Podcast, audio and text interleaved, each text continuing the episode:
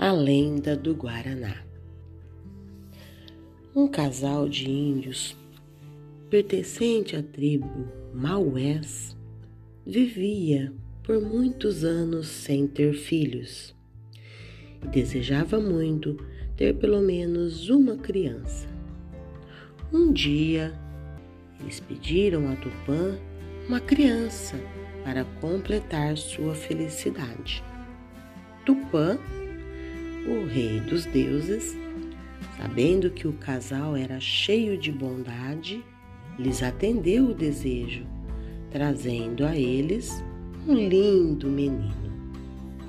O tempo passou rapidamente e o menino cresceu bonito, generoso e bom. No entanto, Jurupari, o deus da escuridão, sentia uma extrema inveja do menino, da paz e da felicidade que ele transmitia, e decidiu então ceifar aquela vida em flor. Um dia, o menino foi coletar frutos na floresta e Jurupari se aproveitou da ocasião para lançar sua vingança. Ele se transformou em uma serpente venenosa e mordeu o menino, matando-o instantaneamente.